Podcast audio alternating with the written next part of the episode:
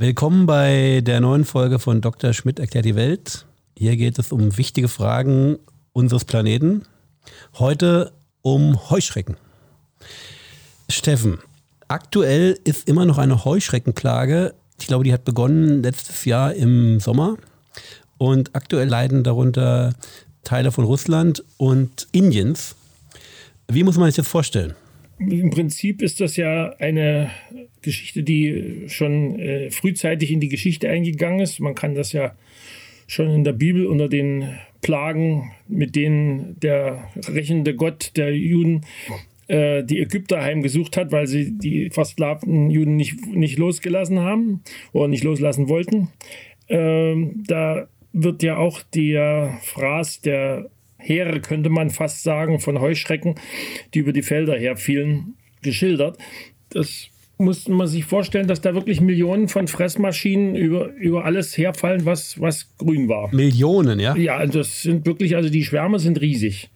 Und deswegen äh, ist da äh, auch in, im Prinzip kein, kein harmloses Mittel mehr dagegen gewachsen. Also da hilft dann wirklich nur noch äh, drüber fliegen und Gift absprühen. Die werden sozusagen militärisch bekämpft. Was natürlich in dicht besiedelten Gegenden nicht so der Renner ist, wie in Indien etwa.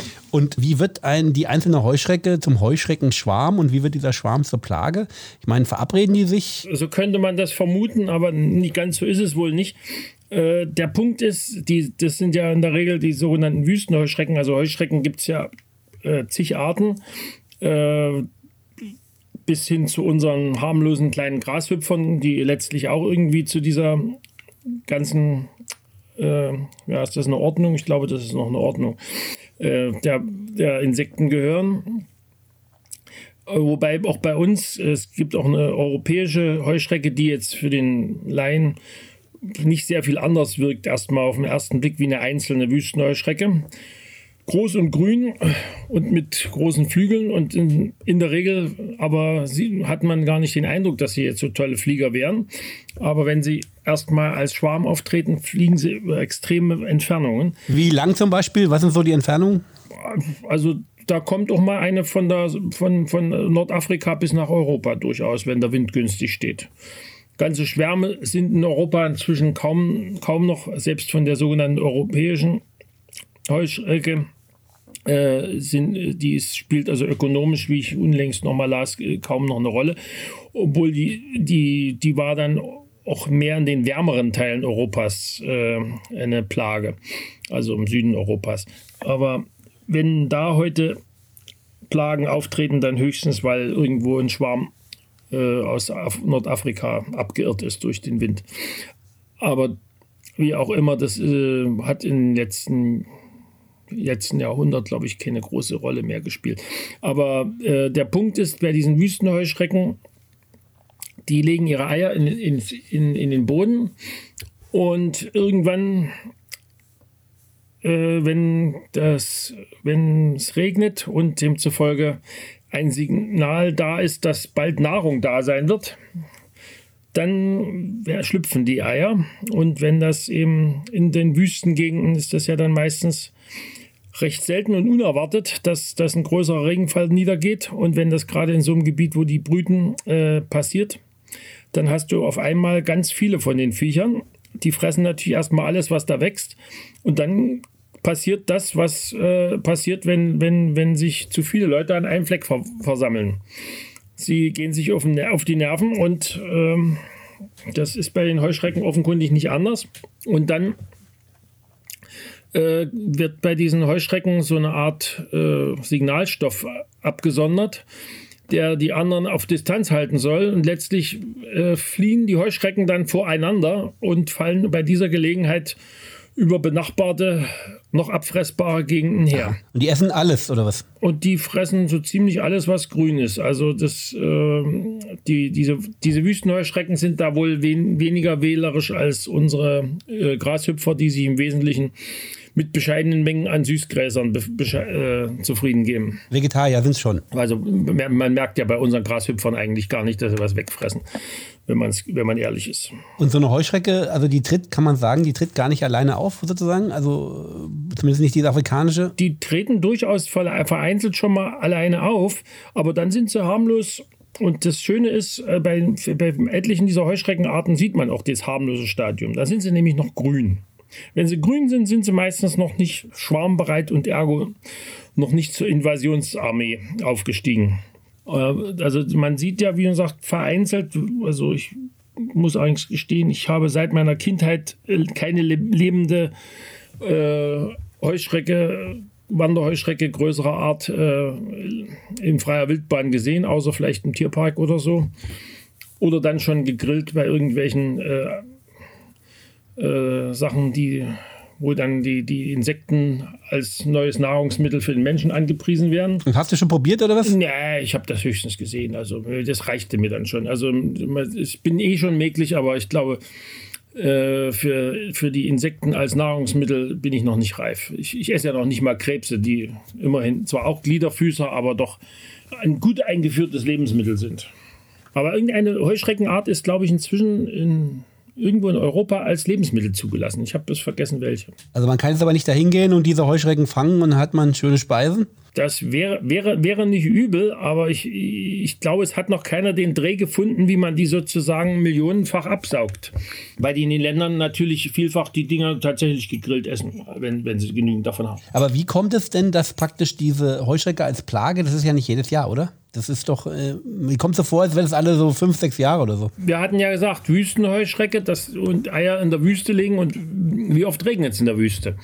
Die, die Dinger hießen ja nicht Wüsten, wenn es dort regelmäßig regnen würde. Und das heißt, das passiert in nur in gewissen Abständen. Und der wunde Punkt ist, wenn, wenn dieser aktuelle Klimawandel, der hat ja zur Folge, dass bestimmte äh, Klimaphänomene wie El Nino, La Nina und, und auch äh, ähnliches gibt es auch im Indischen Ozean, dass die sich häufiger ereignen, als es früher taten und zum Teil auch äh, wesentlich heftiger. Und da kommt es dann dazu, dass in den, zum Beispiel in, in den äh, Wüsten und Halbwüsten Ostafrikas oder der arabischen Halbinsel äh, plötzlich häufiger mal ein Regen niedergeht, als man das eigentlich sonst auf dem Schirm hatte. Und das muss offenbar im vorigen Jahr passiert sein.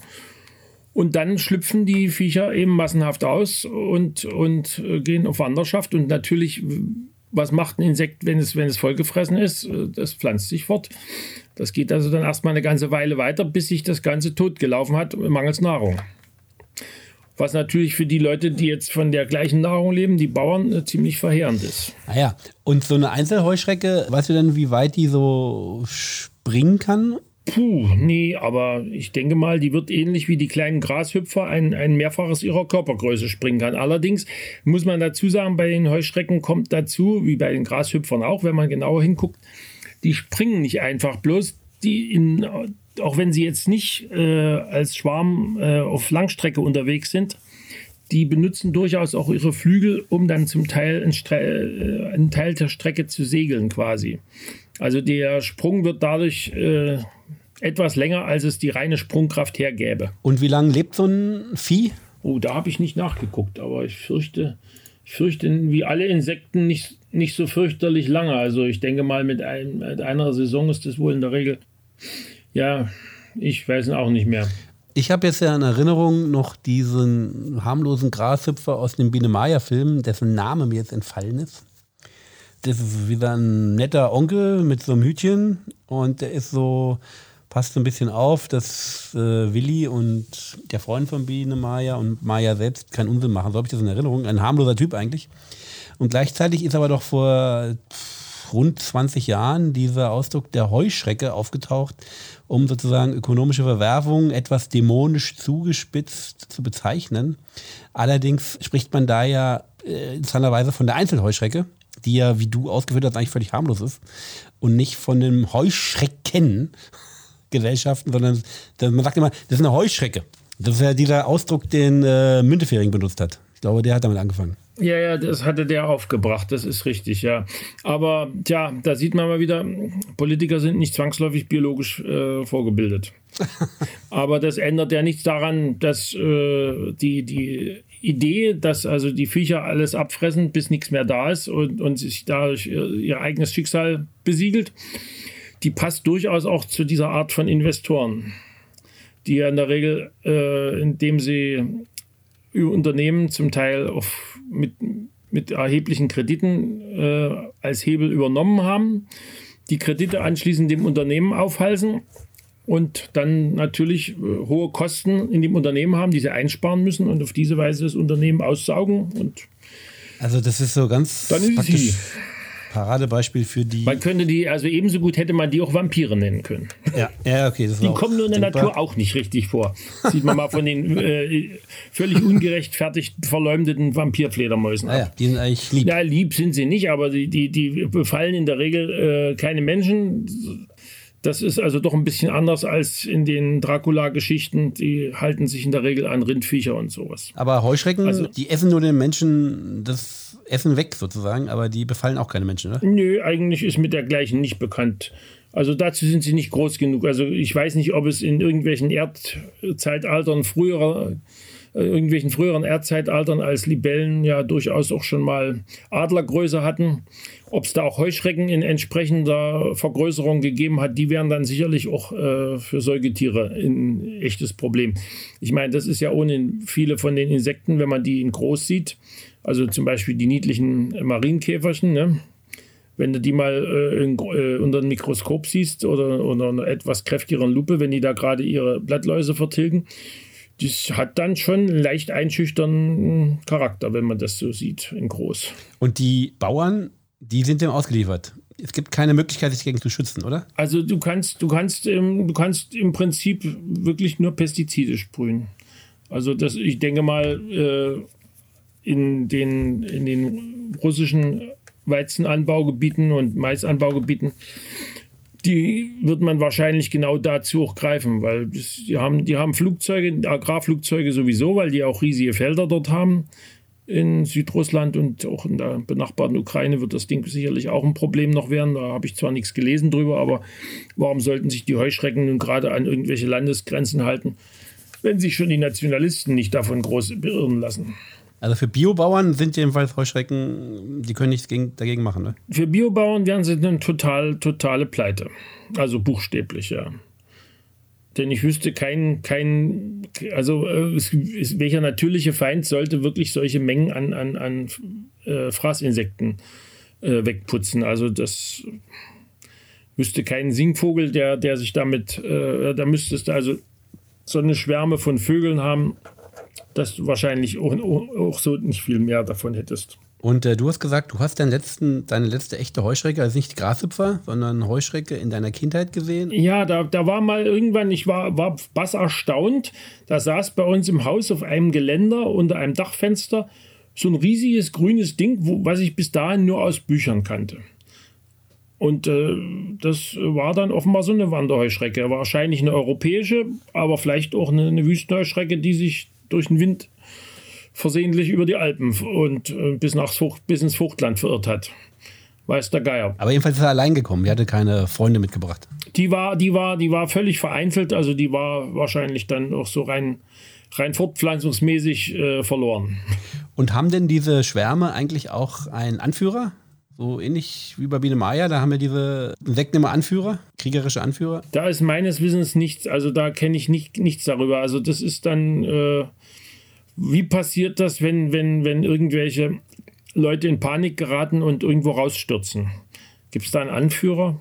Da gibt es nur einen, der besonders, besonders äh, schnell reagiert und vielleicht die, die aber ein Anführer würde ich da eher nicht sagen. Das ist wahrscheinlich, da, da das Ganze ja zu großen Teilen nach dem, was ich an jüngeren Forschungsergebnissen gelesen hatte, eher so eine Art Panikreaktion der, der Einzeltiere, für die Einzeltiere ist.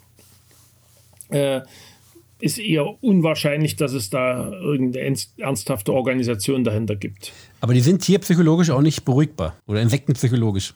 Tierpsychologisch würde ich ihn eh für bedenkenswert halten als Terminus, weil äh, die, die Insekten haben ein, äh, recht primitives Nervensystem und ein eher, ein eher, eher naja, bescheidenes Hirn. Also zur Psyche wird es dann noch nicht ganz reichen, fürchte ich ich bin zwar nicht ganz sicher, wie weit äh, so der gängige Vegetarier und Veganer äh, die, die, den Verzehr von Insekten äh, unter als nicht als unter empfindungsfähig und demzufolge zu verurteilen oder als nicht empfindungsfähig und demzufolge hinzunehmen einstuft. Ich vermute mal, sie tendieren eher dazu, dass sie empfindungsfähig sind. Das werden sie wohl auch sein.